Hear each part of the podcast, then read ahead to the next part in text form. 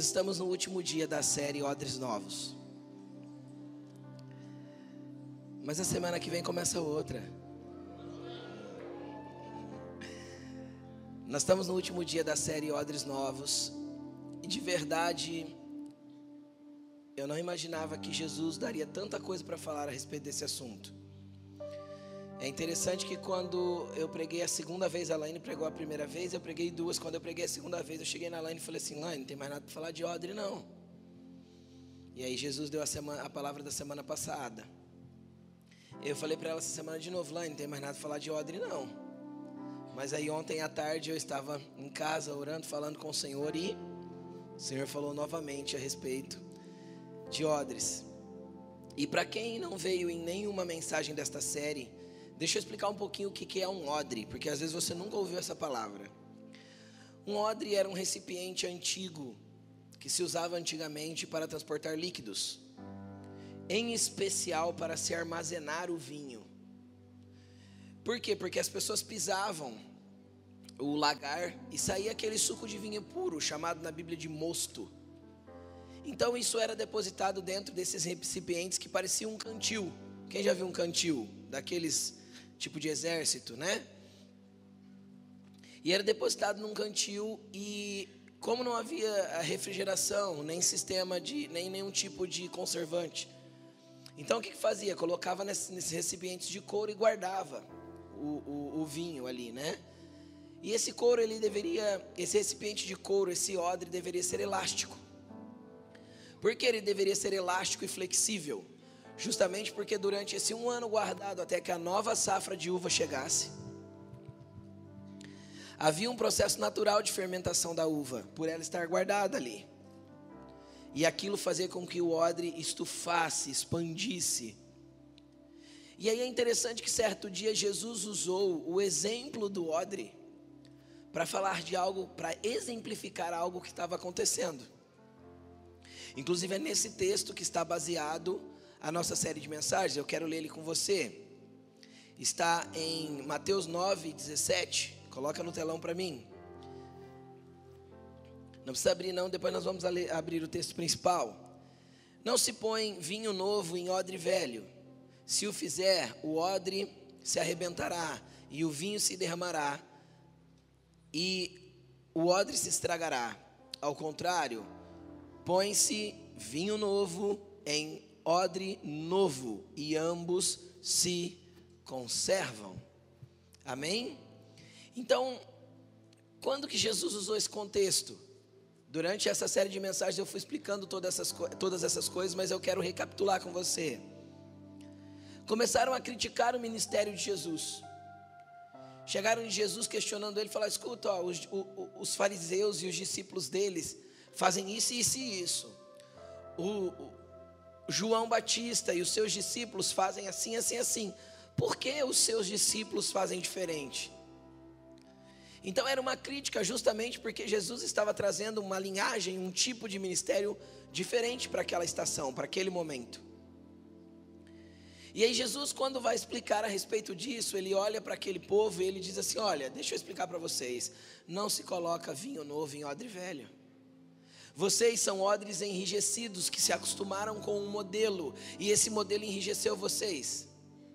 Mas o que Deus está derramando neste tempo precisa de odres flexíveis que se adaptam aos modelos sem perder a essência do que tem dentro, que se adaptam à mudança do vinho sem perder a essência do vinho. Quem está entendendo o que eu estou falando? E aí sempre foi assim. A igreja sempre passou por estações e Deus sempre derramou. E é interessante que a gente vai encontrar na Bíblia, sei lá, um monte de exemplos, um monte de passagem bíblica. Eu, eu creio que pelo menos umas 20 passagem bíblica que vai dizer assim, ó: Eis que faço novo, nova todas as coisas. Eis que faço novo de novo. Deus é especialista em fazer novo outra vez, porque ele ama derramar o vinho novo. Mas o problema é que muitas vezes os odres os recipientes que Deus quer usar não estão prontos para esse derramar do novo. Então, que você seja um odre flexível, maleável. Olha para essa pessoa que está do teu lado e fala assim para ela: seja facinho. Seja facinho para Jesus. Só para Jesus, fala.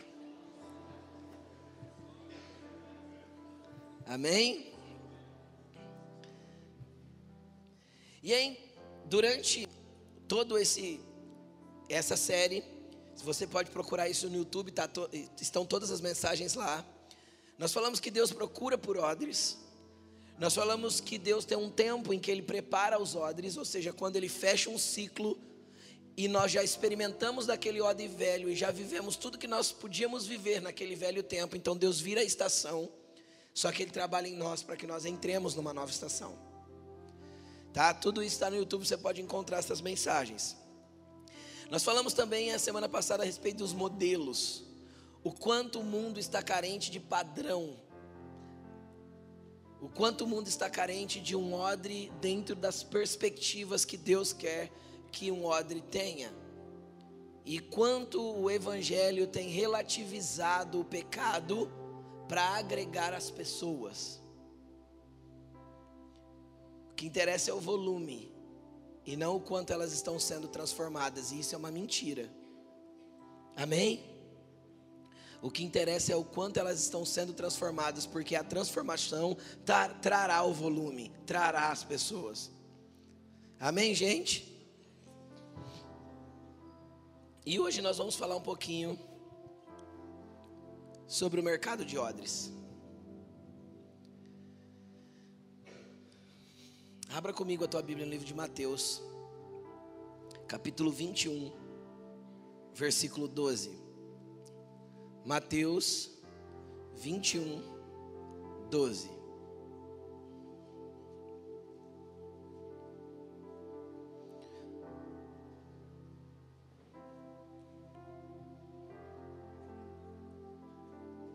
Amém?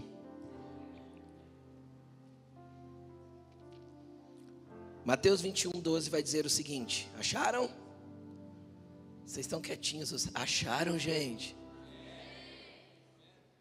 Vamos lá.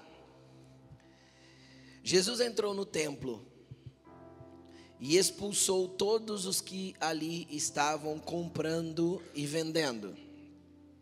Derrubou as mesas dos cambistas e as cadeiras dos que vendiam pombas. E lhes disse: Está escrito: a minha casa será chamada casa de oração, mas vocês estão fazendo dela um covil de ladrões. Fecha sua Bíblia, presta atenção aqui em mim. Deixa eu te colocar no contexto. Quando isso aconteceu e o que estava acontecendo? Sete dias, sete dias ou oito dias antes de Jesus ir para a cruz, ele entrou em Jerusalém, montado em um jumentinho e conforme ele entrava, as pessoas gritavam: Hosana, aquele que vem em nome do Senhor, exaltado aquele que vem em nome do Senhor. E a Bíblia diz que algumas pessoas pegavam os seus mantos e jogavam no chão para que Jesus passasse por cima com o seu jumentinho. Outros pegavam, pegavam ramos de árvores, de palmeiras e jogavam no chão para que Jesus passasse. Disso nasceu a tradição, por exemplo, do domingo de ramos que a Igreja Católica faz. E, e, Jesus entrou de forma triunfal em Jerusalém, sendo adorado e exaltado, ainda em homem, ainda como homem, sem morrer e ressuscitar.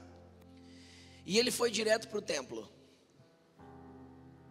E quando ele chega no templo, a Bíblia diz que ele entrou no templo e viu ali no templo quem comprava e vendia, a mesa dos cambistas e as cadeiras dos que vendiam pombas.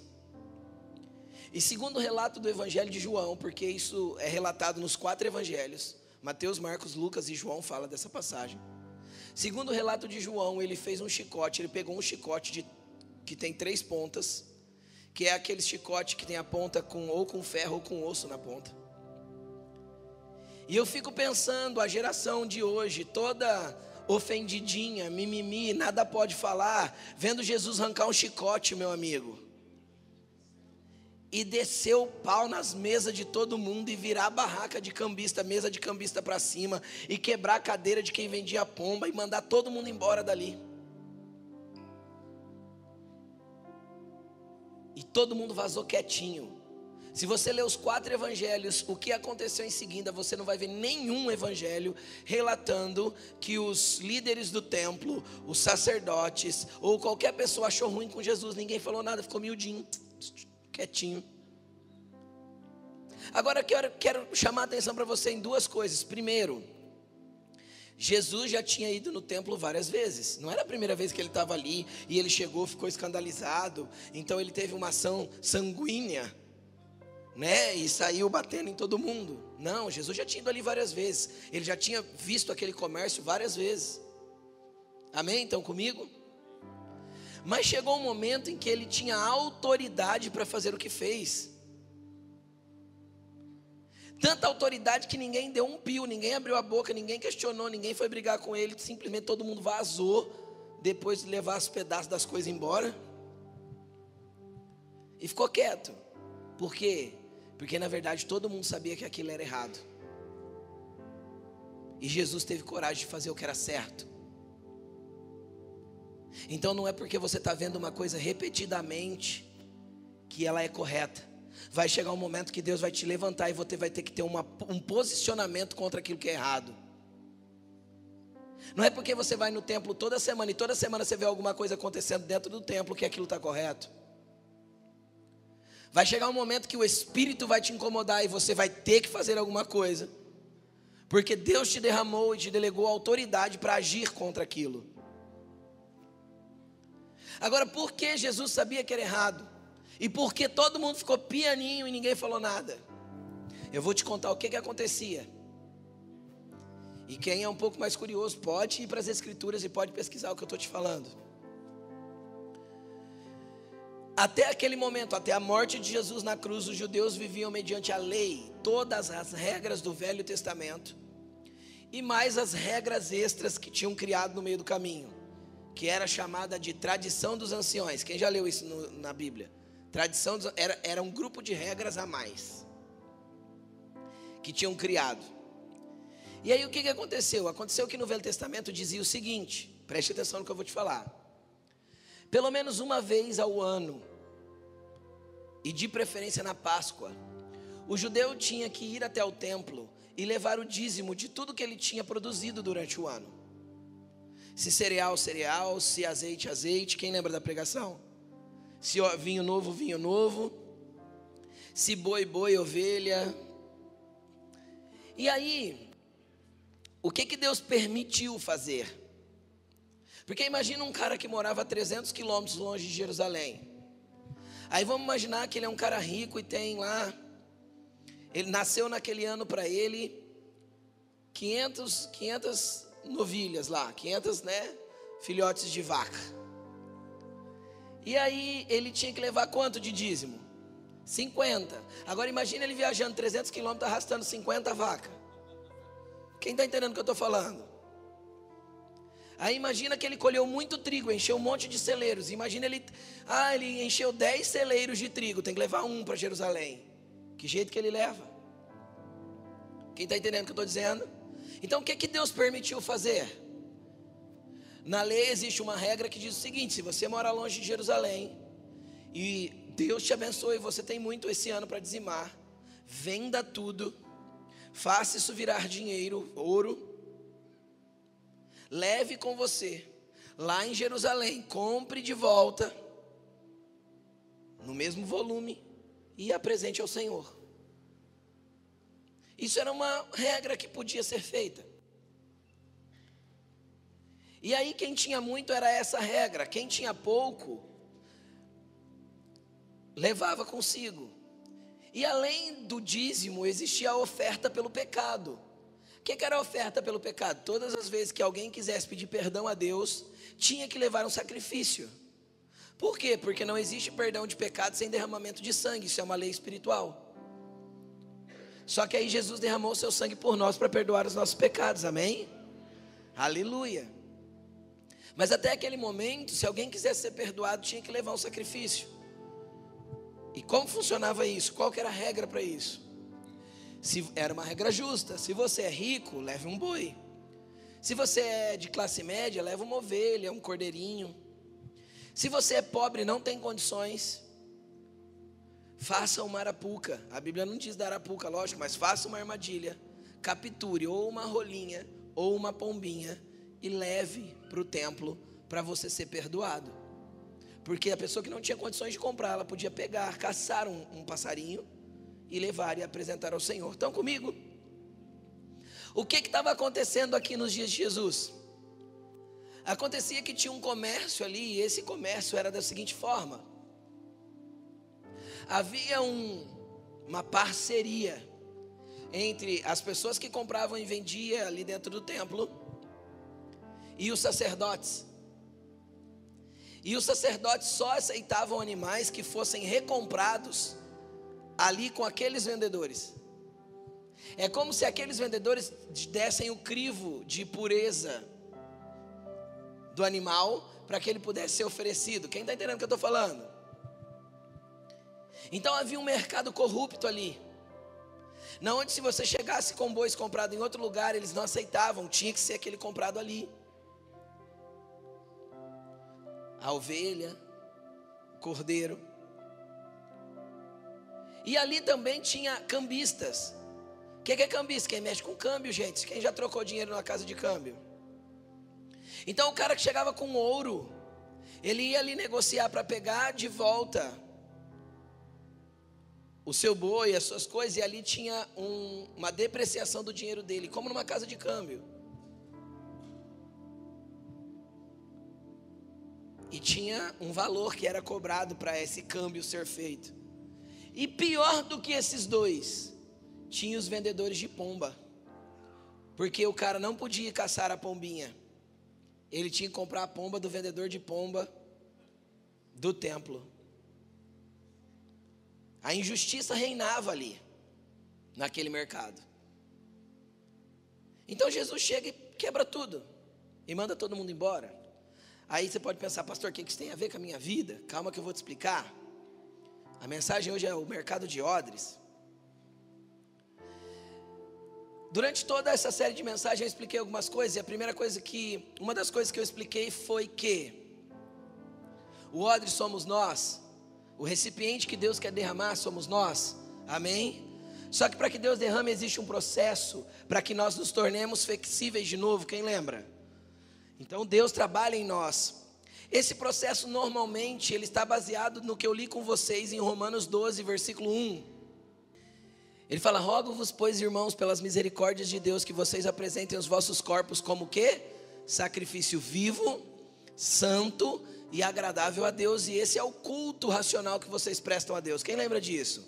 Então, transformem-se renovando o seu modo de pensar. Então, peraí, eu sou o odre, que precisa ser transformado, mas eu também sou o sacrifício que tem que ser apresentado diariamente para que esse odre possa ser mexido, mudado, moldado segundo a imagem de Deus, segundo a vontade de Deus.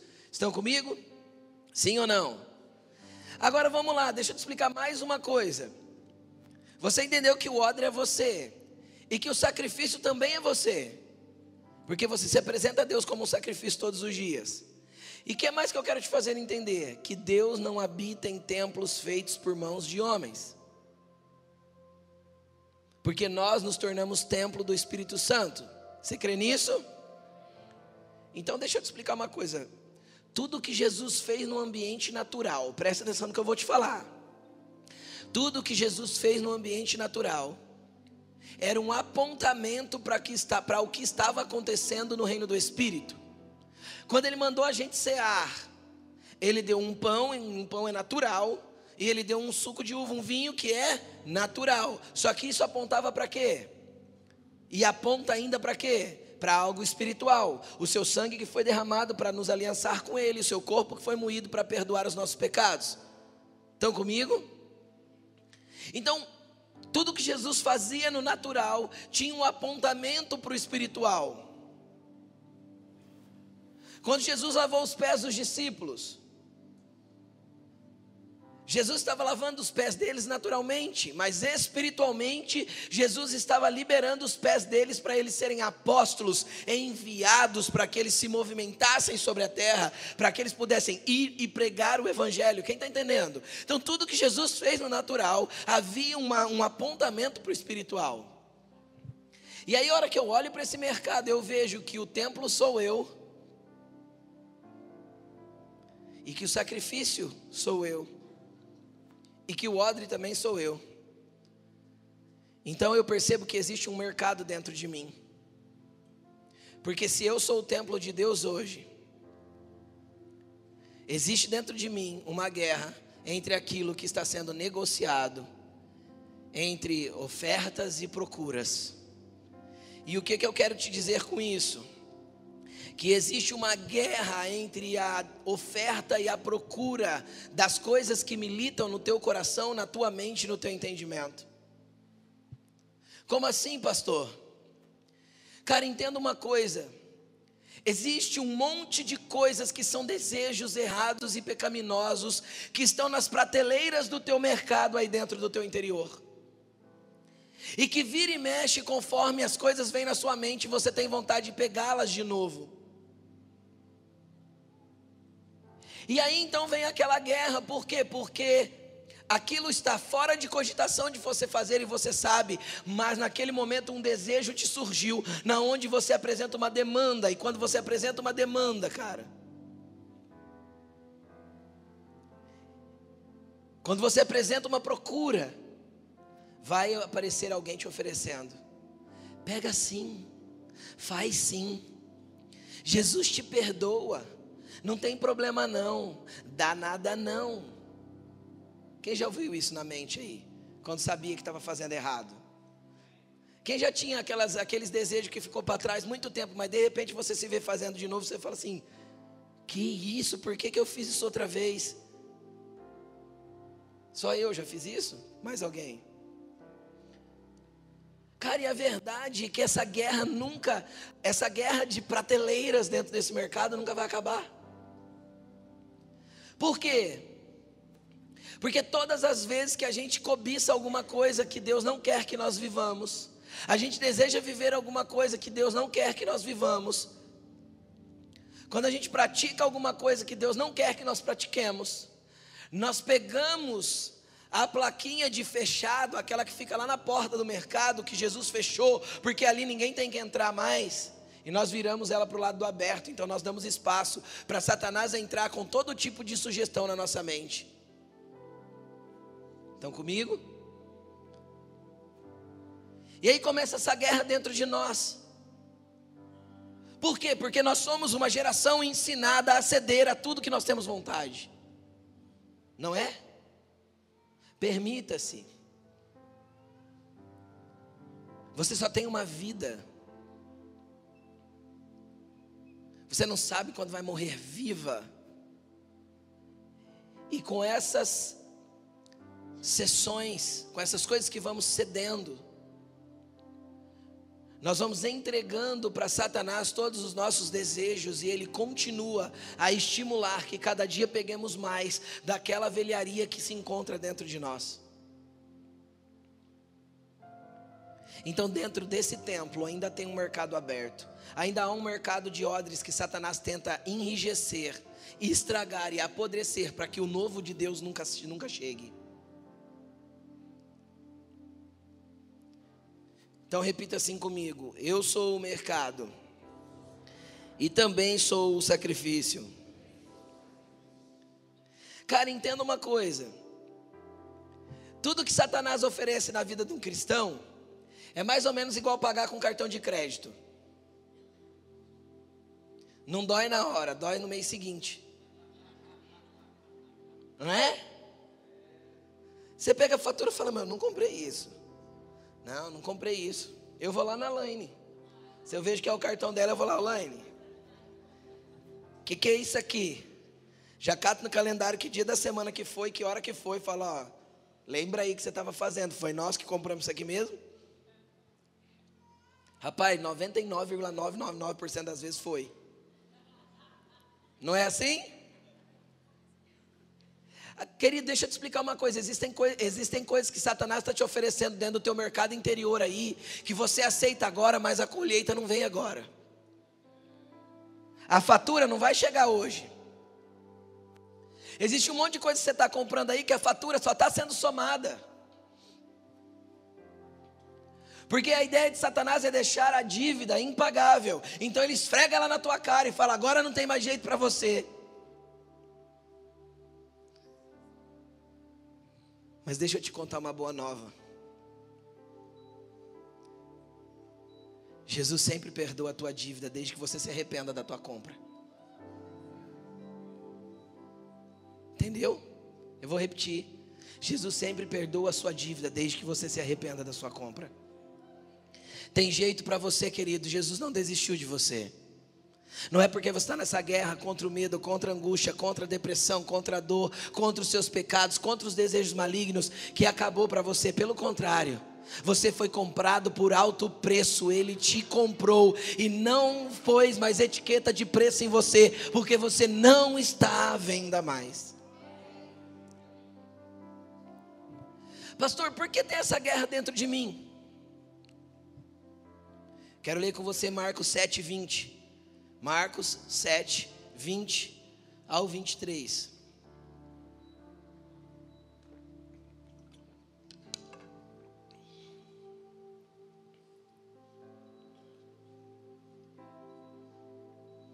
Vai.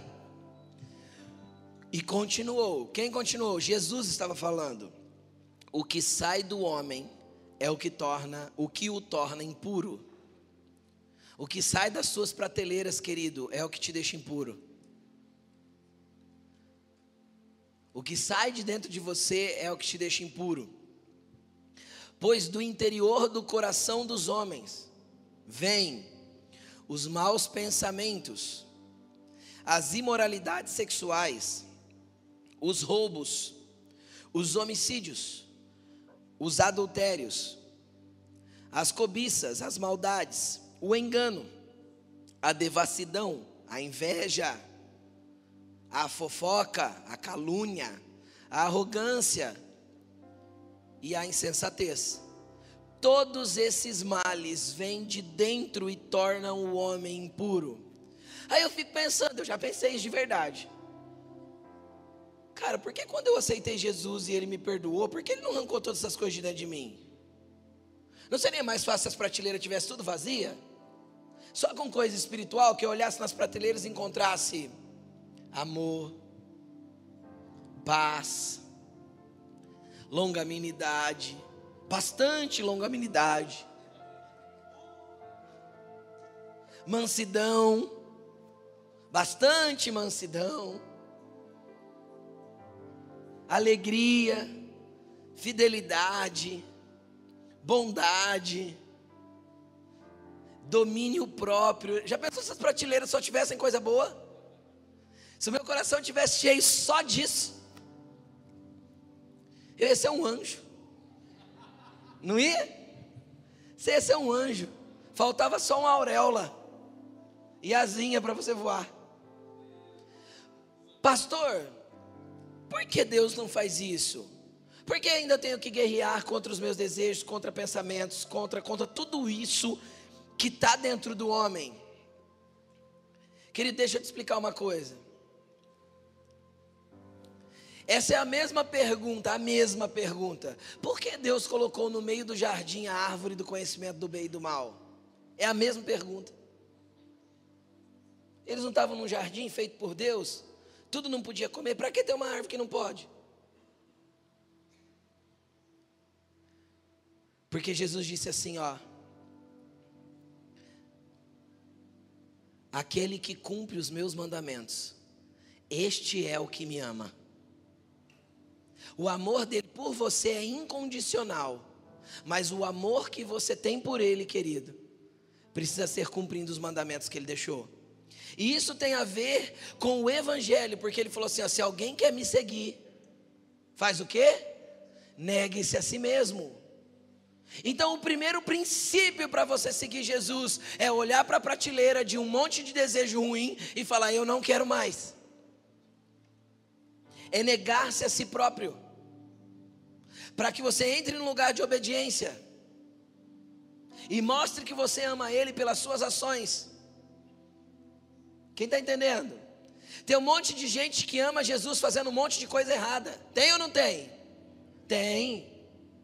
Tem um monte de gente que ama Jesus fazendo um monte de porcaria, e eu conheço várias delas, que se dizem evangélicos, se dizem cristãos e fazem um monte de merda, e coloca no Instagram, e não está nem aí.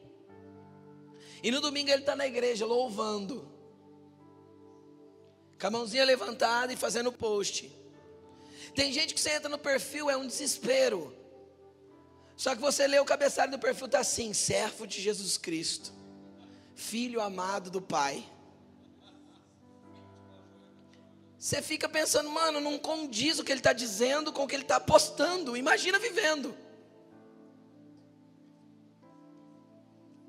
Se o que eu posto é a melhor versão de mim, imagina a parte ruim que está por trás dos meus posts.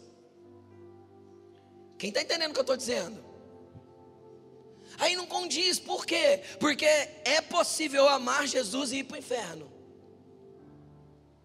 Por quê? Porque o amor verdadeiro por Jesus é quando eu cumpro os mandamentos dele. É quando eu nego as prateleiras de dentro desse mercadão ruim aqui, ó. Pastor, isso não vai acabar nunca, vai. Não abrir e fechar de olhos ao soar da última trombeta, porque a trombeta soará. E os que ficaram vivos vão ser arrebatados e encontrar com eles nas nuvens. Então nós teremos, estaremos para sempre com Ele, nós teremos um corpo glorificado, e aquilo que é mortal se revestirá de imortalidade, e as prateleiras corrompidas se revestirão de incorruptibilidade. Aí já era. Então deixa eu te contar, esse dia vai chegar, então viva em obediência. Viva negando a si mesmo, porque ali na frente, daqui a pouquinho, cara, Jesus vai te levar para uma eternidade limpo por completo e nunca mais você vai ter que olhar para essas coisas que ainda militam dentro de você, sem traumas, sem dores, sem rancores, e a última lágrima será enxugada, e você não vai lembrar mais das coisas ruins da sua vida. Entendeu? Então vale a pena ser fiel, porque daqui a pouquinho a gente está indo para lá. E deixa eu te contar uma coisa. A senha de chamada não é na mesma ordem de chegada. É. A senha de chamada não é na mesma ordem de chegada, amigão. Já dizia minha mãe: para morrer basta estar tá vivo. É. Não é? Então você não sabe que hora a tua senha vai chamar? Obedeça os mandamentos. Esse é o que me ama. E se alguém me amar, e se alguém me amar, será amado do meu Pai. E eu também o amarei e me manifestarei a ele. Uau! Entendeu?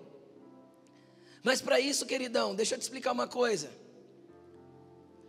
Jesus quer entrar, as primeiras, coloca para mim o versículo principal, Mateus 21, 12. Existiram três tipos de pessoas diferentes que Jesus expulsou de dentro do templo. E é as três coisas que você vai ficar liberto hoje. Quem crê? Primeiro, Jesus expulsou os que estavam comprando e vendendo. Então deixa eu te explicar. Sabe o tentador que fica soprando coisa no teu ouvido? Tudo que ele pode fazer é te tentar, porque Jesus já derrotou ele na cruz. Jesus já expulsou ele de dentro desse templo teu aí, ele já não tem lugar. Jesus olhou para Satanás e falou assim: Ó, lá veio o príncipe desse mundo, ele não tem nada em mim. Ele não pode entrar mais. A porta do teu mercado está fechada para o diabo. Amém? Só que de vez em quando você está andando dentro do teu mercado que está ali, prateleirinha misturada com paixão por Jesus. Quem acorda tem dia apaixonado por Jesus aí? Não tem dia que você acorda todo cheio do xarabanai, assim, você acorda, não é? Não tem dia que você acorda. Hoje eu estou espiritual. Hoje, se passar um endemoniado, vai ficar liberto. Hoje eu vou evangelizar todo mundo. E tem dia que você acorda que parece que você está aqui na terra e Deus está onde? Lá no céu. Não é assim? Você fala assim, Jesus, onde o senhor está hoje? Quem já viveu isso aí? O que, que acontece? Nesses dias que parece que Deus está longe, você vai dar uma passeada nas prateleiras do mercado. E o que te chama atenção não é o, os, os pacotinhos bons de Jesus.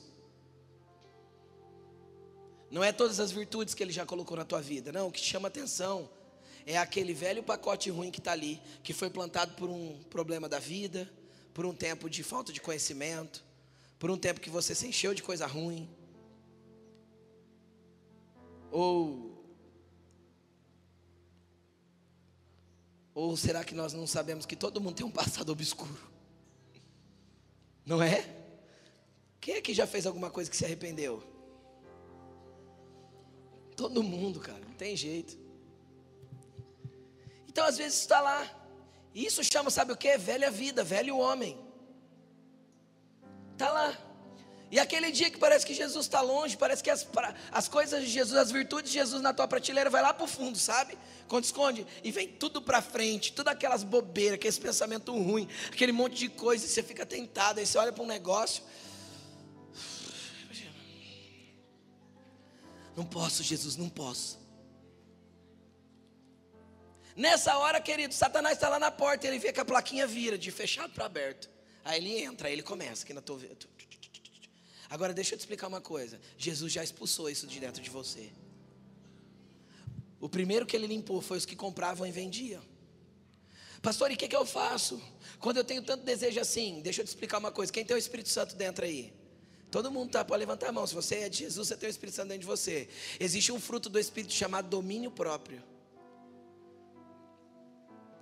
Cara, isso é tão verdade que quantas vezes eu já orei, Senhor, o, o domínio próprio precisa sair agora. Controla esse ser aqui. É, já orei muitas vezes de verdade. Se é um fruto do Espírito, tá lá na tua prateleira. É só você pegar. É um fruto.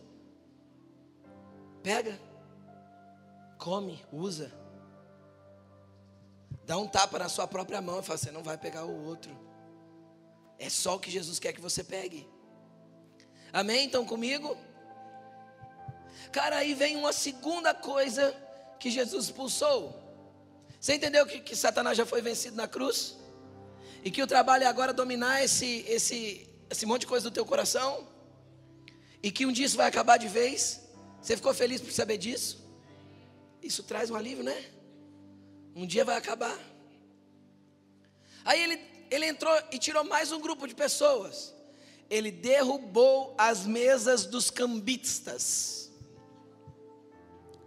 Deixa eu te explicar uma coisa. Sabe por que os que compravam e vendiam ele expulsou e os cambistas ele teve que arrancar até as mesas? Porque cambista é aquele que negocia valores. E quem negocia valor não tem pressa. Por isso que ele tem uma mesa. Ele vai falar: senta aí. Fique tranquilo. Vamos negociando devagar. Se daqui 20 anos eu conseguir destruir alguns pilares de valores que você tem, os seus filhos se perderão.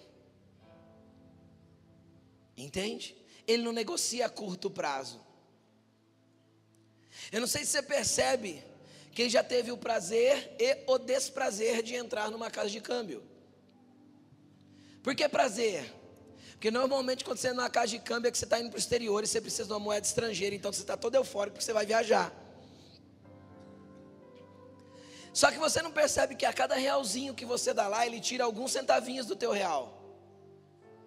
Não é? Ele não te arranca todo o dinheiro. Ele te arranca alguns centavos do seu poder aquisitivo. E ele vai fazendo uma troca de moedas com você, a longo prazo.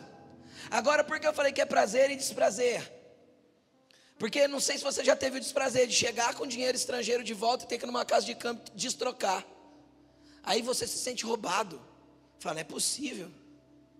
Para comprar, tipo assim, para comprar eu paguei cinco reais. Agora, para eles comprar de mim de volta, eles estão pagando 4,50. Agora, o problema é que muitas vezes você só percebe o quanto foi roubado depois da euforia da viagem. Entendeu ou não? Então, no, no ambiente espiritual, pastor, o que, que isso tem a ver? Cara, às vezes Satanás está te colocando na mesa e roubando valores teus de centavinho centavinho faz tempo, arrancando princípios, a mídia está bombardeando a sua mente com valores que estão sendo roubados, e devagarzinho, centavinho centavinho, ele vai te arrancando. Quando você vai perceber? Quando algo de muito valor se perder na tua vida. Quando você olhar para o teu filho e falar, Deus, onde eu errei? E ele ter que jogar na tua cara dizendo assim, tudo, filho, porque você negocia valores dentro da sua casa faz tempo. Porque faz tempo que você está na mesa do cambista e nem percebeu. Porque você foi negociando gradativamente. As coisas mais grosseiras, os pecados mais grandes, beleza, é os que compravam e vendia. Você já pôs para fora e ponto. Uau, sou de Jesus agora. Maravilha. Só que aí ele vai te sentar numa mesa e falar: então tá bom, você não quer mais o pecado? Então vou negociar valores. Você tem ouro aí? Eu tenho denário para te dar. Quem está entendendo o que eu estou falando? Vai valer um pouquinho menos, mas, cara, você vai estar tá bem ainda. Hoje ele te rouba a integridade. Amanhã você aceita aquilo que era inaceitável. Depois de amanhã você está emitindo uma nota falsa. No outro dia você voltou a xingar e nem percebeu. Por quê? Porque tem um cambista ali. Só que tem um azorrague de Jesus pronto. Tem um chicote de três pontas no jeito. Agora, por que o chicote é para bater em você? Não. Porque o chicote não bateu em ninguém, Jesus não feriu um homem. A Bíblia diz que ele expulsou os que compravam e vendiam, quebrou as mesas e quebrou as cadeiras. Porque Jesus não bate em pessoas. Ele só revira as pessoas por dentro para que elas despertem para aquilo que está errado. Então o chicote dele não vai mexer em você, vai mexer com você, lá dentro, tudo. E aí você se sente às vezes todo revirado aí dentro. Deus, o que está acontecendo? Porque as coisas para mim está tudo do avesso, Jesus, está tudo virado ao contrário, está tudo despedaçado. É porque Ele está querendo pôr ordem nesse templo aí que você não deixou Ele organizar ainda. Ele está querendo quebrar as mesas de negociação de valores. Ele está querendo mudar suas perspectivas a respeito de quem Ele é. Mais um detalhe que nos coloca para negociar, querido. Imagina que você vai para uma casa de câmbio sem cotar o valor da moeda no dia, sem saber quanto vale. Imagina que você fosse completamente leigo a respeito do valor do dólar hoje. Eu não sei quanto dá o dólar hoje. Eu não sei. Tá, você está totalmente sem nenhum tipo de informação. Aí você vai sentar na mesa de um cambista. Ele pode te enfiar no preço que ele quiser. Quem está entendendo o que eu estou falando? O que, que isso me mostra? Que quanto menos você conhece o seu valor, mais ele pode enfiar quebra de princípios para dentro de você. Agora, como você vai conhecer o seu valor? É quando você conhecer a carta que te comprou, a escritura que te trouxe para ele. Entendeu ou não? A escritura que te passou para o nome dele. Quando você sabe o seu valor, você não negocia princípios porque você nunca vai aceitar menos.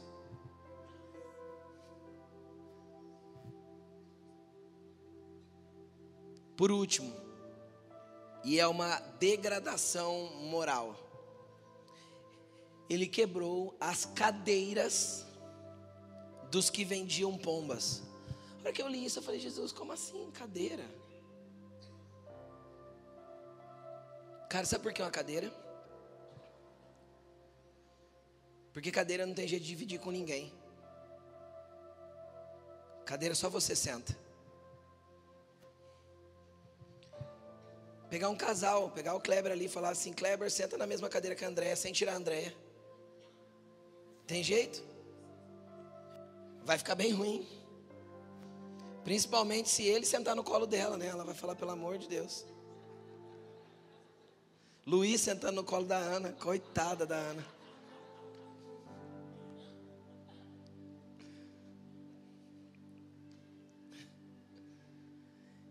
Cadeira só eu uso, cadeira individual. Agora, o que, que isso me aponta? Você lembra que o pior, o mais inescrupuloso mercado do templo era exigir que aquele que não tinha nada e não pudesse caçar a pombinha tinha que comprar dentro do templo? Cara, quando você chegar negociar tanto valores, você vai chegar num nível de justiça que o que importa é você primeiro. É o teu trono, é o teu lugar, é o teu umbigo, é o que você quer. E não interessa quem está ao redor. Se tem gente morrendo, se tem gente sem, sem o que comer, se tem gente sofrendo, se tem gente. Você não está nem aí. Por quê? Porque o centro do universo é o teu umbigo. É o lugar que você sente e se sente rei. Deixa eu te falar uma coisa: Jesus vai passar o chicote nas pernas dessa cadeira. Pra você levantar as tuas duas pernas para o alto, cara. Cair de costa no chão, sem fôlego. E falar assim: Jesus, o que é estava acontecendo? Ele ia falar: Você era egoísta, presunçoso, só pensava em você. Agora, qual que é o problema disso? Uma geração que pensa só em si, cara. Ele vem na igreja para quê? Deus, o meu problema, a minha dor, a minha angústia o meu negócio, o meu carro, a minha, a mim, o meu, o meu, o meu, o meu, o meu. Por quê? Porque você já não consegue enxergar que tem pessoas mais necessitadas com você precisando de uma pombinha. Tanto espiritualmente dizendo, como financeiramente dizendo. O centro do universo, eu, não me deixa ver o que tem ao meu redor. Então eu sento na cadeira de rei e governo, governo a minha própria vida, do meu jeito, a minha maneira, até eu cair da cadeira. E eu vou te falar, na Bíblia tem um cara que caiu da cadeira. Sabe por quê? Porque ele foi negociando valores, ele chama Eli, está lá no livro de 1 Samuel. Ele foi negociando valores, negociando valores e foi ficando tão inescrupuloso a casa dele, que um dia Deus fez ele cair da cadeira, só que ele caiu de costas, quebrou o pescoço e morreu.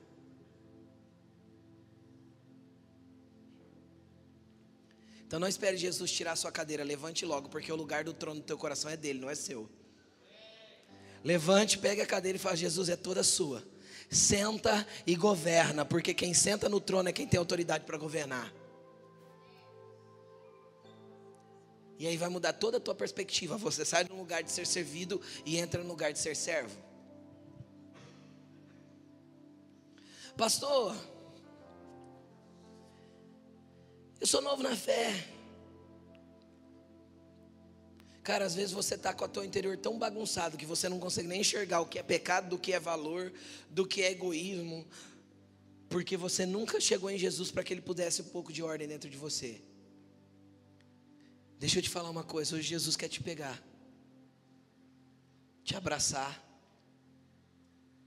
E deixa eu te falar, se você abrir a porta do teu templo para Ele, do teu odre para Ele, Ele não vai chegar com chicote a princípio, Ele vai chegar com ordem. Ele vai começar a organizar as coisas aí dentro, pôr tudo no lugar daquilo que andava fora do lugar. Jesus quer você para colocar ordem na tua vida.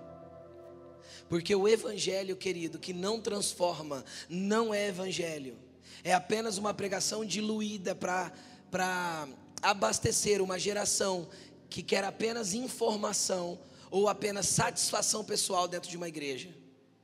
Sabe o que, que eu olho nisso? Aí eu vejo que junto com os caras que compravam, vendiam, tinham mesas e cadeiras, tinha os sacerdotes que tinham um pacto com eles, para que tudo acontecesse. Deixa eu te explicar uma coisa. Não fique numa igreja na onde se prega o que você quer ouvir. Porque normalmente o que eu quero, vi, quero ouvir é para massagear meu ego e não para transformar minha vida. Não fique numa igreja na onde o evangelho não confronta, porque o evangelho de Jesus é negue-se a si mesmo.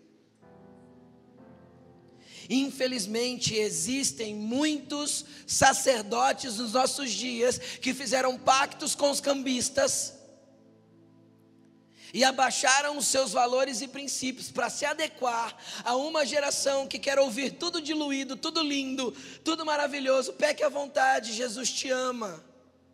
Faça do jeito que você quer. Eu já escutei pastores me dizer assim: ah, a vida das pessoas é muito difícil para domingo elas escutarem alguma coisa que confronta. Elas precisam sair da igreja leve no domingo. Eu quero que você saia leve daqui sim, leve, livre dos seus pecados livre dos seus erros, porque o que vai te fazer leve não é uma pregação que massageia o seu ego, é a que arranca o teu pecado.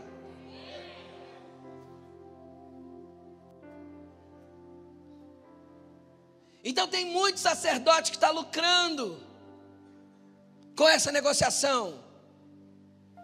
Lucrando em todos os tipos, por quê? Porque consegue manipular uma pessoa desinformada que não tem conhecimento das Escrituras e que não conhece o Evangelho. Quem congrega nessa igreja sabe. Eu não tenho problema nenhum que você visite outra igreja. Tem pastor que tem medo. Por que ele tem medo? Porque ele serve o evangelho tão ralo que quando chega lá ele tem medo que ele ouça alguma coisa melhor. Querido, deixa eu te explicar uma coisa.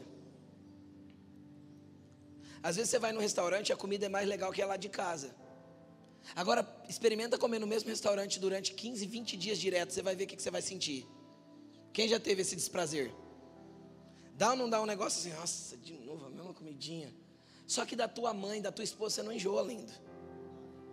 Porque comida que se faz em casa e tem robustez, a gente come a vida inteira e sempre está gostoso. Mas aquela diferente eu posso experimentar tranquilo.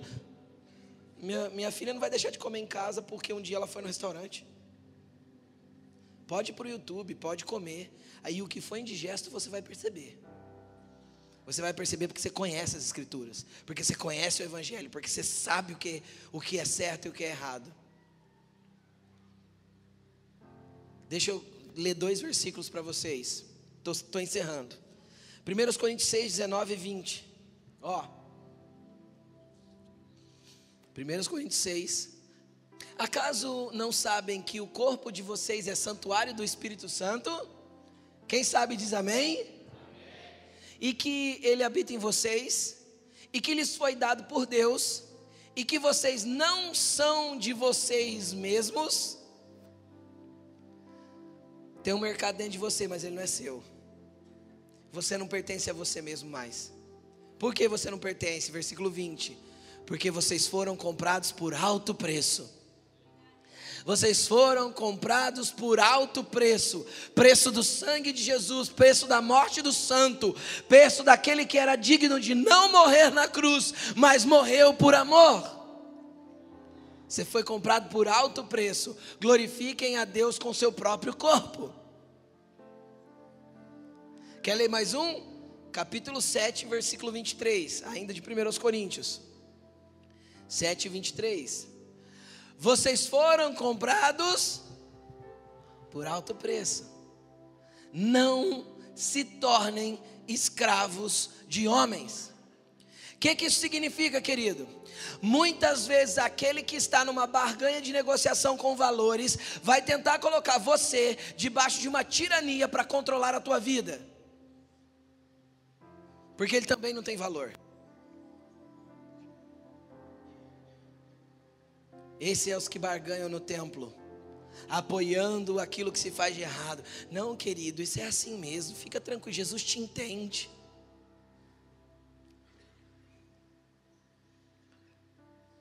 Não se torne escravo de homens. Porque quem for escravo de homem vai se tornar escravo do pecado de novo. Agora, pastor, por que, que acontece tudo isso na nossa geração?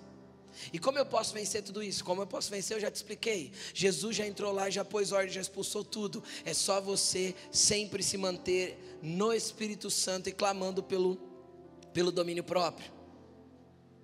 Pastor, e se eu pegar alguma coisa que não podia pegar? É só você falar: Jesus, me perdoe, vem de novo, coloca ordem nesse mercado outra vez. Esse odre aqui não está à venda, porque já foi comprado por alto preço. Para finalizar, vamos ler 2 Timóteo 3, do 1 ao 5. E eu quero que você preste atenção nesse texto, como você nunca prestou.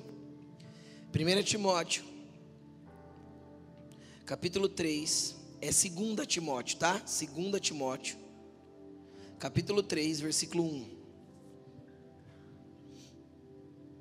Saiba disto. Nos últimos dias, sobrevirão tempos terríveis. Os homens, o que que faz tempos terríveis? O que que faz os tempos serem terríveis? Homens. Qualquer tempo terrível na terra foi foi uma manipulação de homens. Sim ou não? Vou dar um exemplo. Os, ucranianos estão vivendo um tempo difícil, sim ou não? Um tempo terrível. Quem, quem promoveu? Um homem atrás de uma mesa, negociando valores e jogando bombas. Vamos continuar. Os homens serão egoístas, eles terão uma cadeira para eles. Avarentos, deixa morrer, mas não entrega a pomba. Só pensa em si, só quer para si. Aí vem a teologia da prosperidade. Dê que Deus te devolverá. Tinha até música. Cara, a gente não dá para Deus devolver nada. Até porque eu não estou fazendo negociação com Deus, porque Ele não está em negociação. A gente dá para adorar, a gente dá para ser fiel. Quem está entendendo o que eu estou falando? E se Ele não devolver nada, Ele continua sendo Deus. E eu continuo sendo servo. Vamos lá, continuando.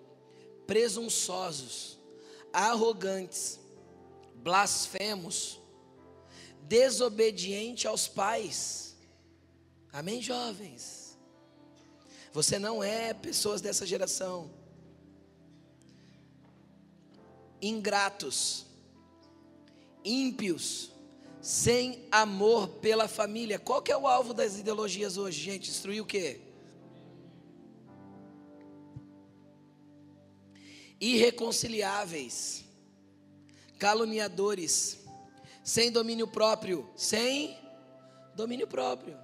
Pega tudo que está na prateleira.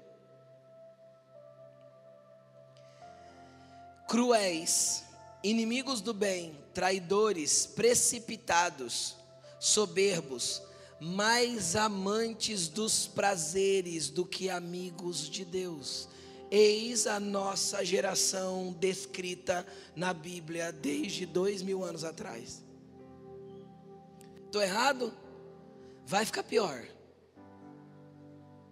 Porque eu sei que vai ficar pior, porque Jesus falou, contou uma parábola, que a gente chama de parábola do joio e do trigo. Ele fala que um homem tinha um campo e ele plantou boa semente, nasceu trigo. Mas enquanto eles dormiam, veio o inimigo e plantou uma semente de joio. O que é o joio? Ele, é idêntico ao trigo, mas não tem conteúdo, ele é vazio. Por fora ele se parece, mas por, por dentro não tem essência. E aí eles perceberam que estava nascendo alguma coisa diferente ali, e os lavradores chegaram no dono do campo, que era Deus, Jesus explica essa parábola, e perguntaram: Tiramos o joio? Deus respondeu, o dono do campo: Não tire, porque na hora de tirar o joio você pode também tirar o trigo, sem querer.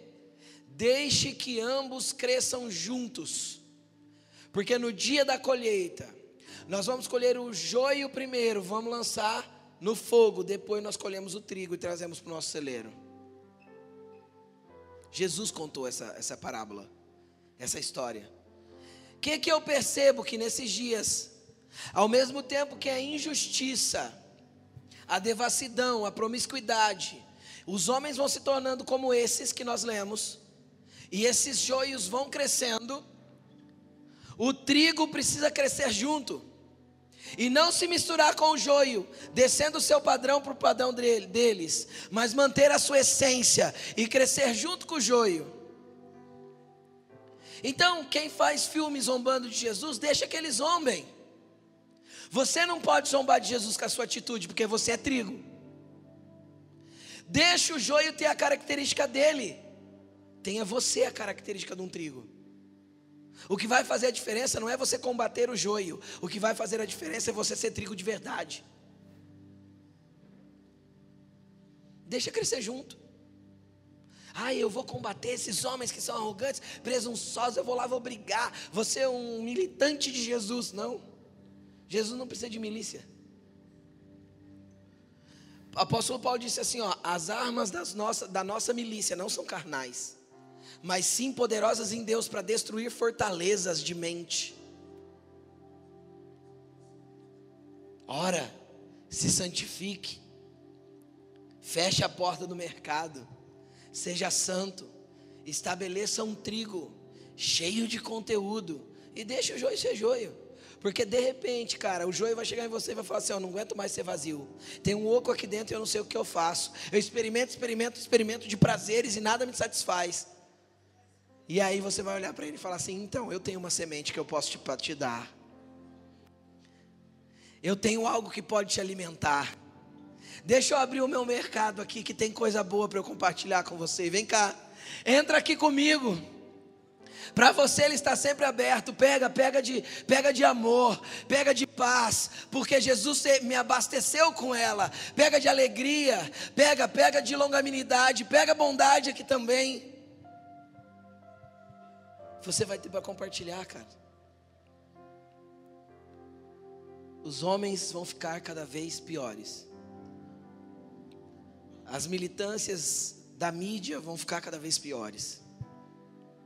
A sujeira vai ser cada vez mais notória, mais escrachada. E com isso cada vez menos menos verdades, menos verdade será falada. Cada vez mais a verdade será rejeitada. Cara, a verdade é que se eu falar certas verdades, eu posso até já ir para a cadeia. Que não deixaram de ser verdade por isso. Que é e o que não é, não é. O que é joio é joio e o que é trigo é trigo. E Deus não vai sentar na mesa dos cambistas e não quer que você sente. Vamos terminar o texto. Eu terminei? Não terminei. Versículo 4. 2 Timóteo 3, 4.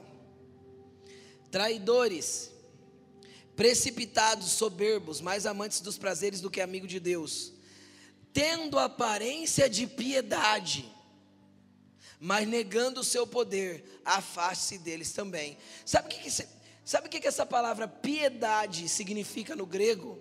que é traduzido para. Eu não gosto da tradução piedade, eu não sei porque é traduzido piedade, porque piedade na língua portuguesa parece aquela pessoa que está fazendo caridade não é? Na verdade, a palavra aí, o significado dela é devoção sincera a Deus, uma religiosidade verdadeira. Então, tendo a aparência de ter uma religiosidade verdadeira, negam a verdade, negam o poder da verdadeira religião. Então, isso está falando até de evangélicos, de frequentantes de igreja, de, de gente assim, que às vezes a aparência é de piedade mas a atitude nega o poder de Deus. Aí eu entendo quando Jesus falou assim: ó, avalie a árvore pelos frutos. Agora, quando eu avalio uma árvore pelo fruto, eu não posso condenar e nem julgar essa árvore. Pegou? E é uma linha estreita. Então eu olho para uma pessoa e sei que o fruto dela é ruim, mas eu não vou nem julgá-la e nem condená-la. Eu vou amá-la. Amá-la? É, porque quem sabe na minha justiça eu transformo a iniquidade dela pelo poder de Deus que habita em mim. Entendeu? Agora, amar também não é ser conivente com tudo. Então, se você amou uma pessoa e ela já é teu amigo, quando ela fizer alguma coisa errada, mostre para ela que está errado e mostre nas escrituras. Ou não faz assim, isso está errado. Pegou? Entendeu? Ame até ter o coração dessa pessoa. E quando você tiver, continue amando, mas agora falando a verdade em amor. Falando a verdade em amor, cresçamos em tudo naquele que é o cabeça, Cristo. Coloque-se de pé.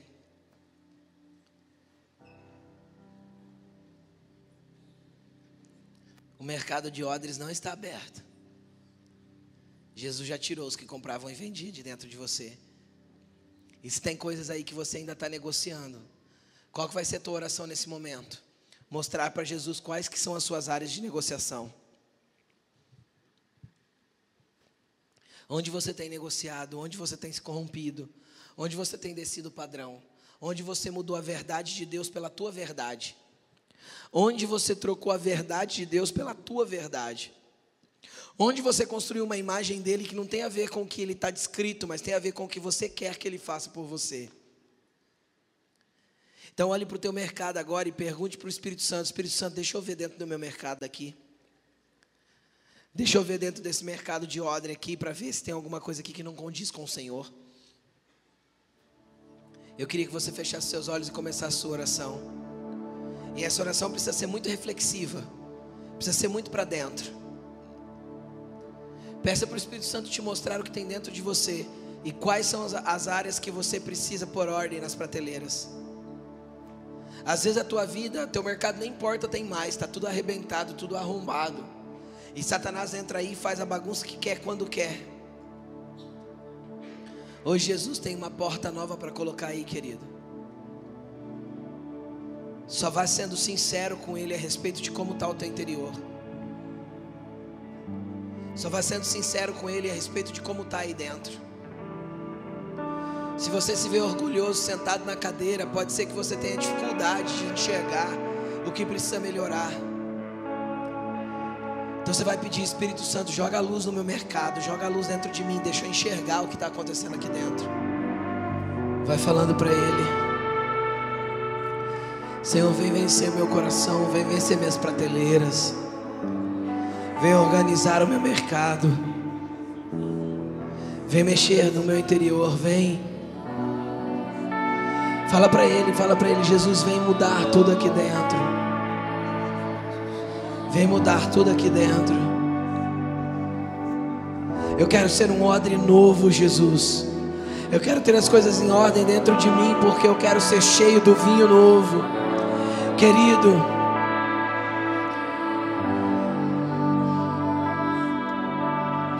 se aproximam dias que Ele derramará do seu espírito. E cada vez mais intensamente mas será em odres renovados, em odres que não estão no mercado, em odres que não se colocam à venda, em odres que não se entregam para as tentações das prateleiras.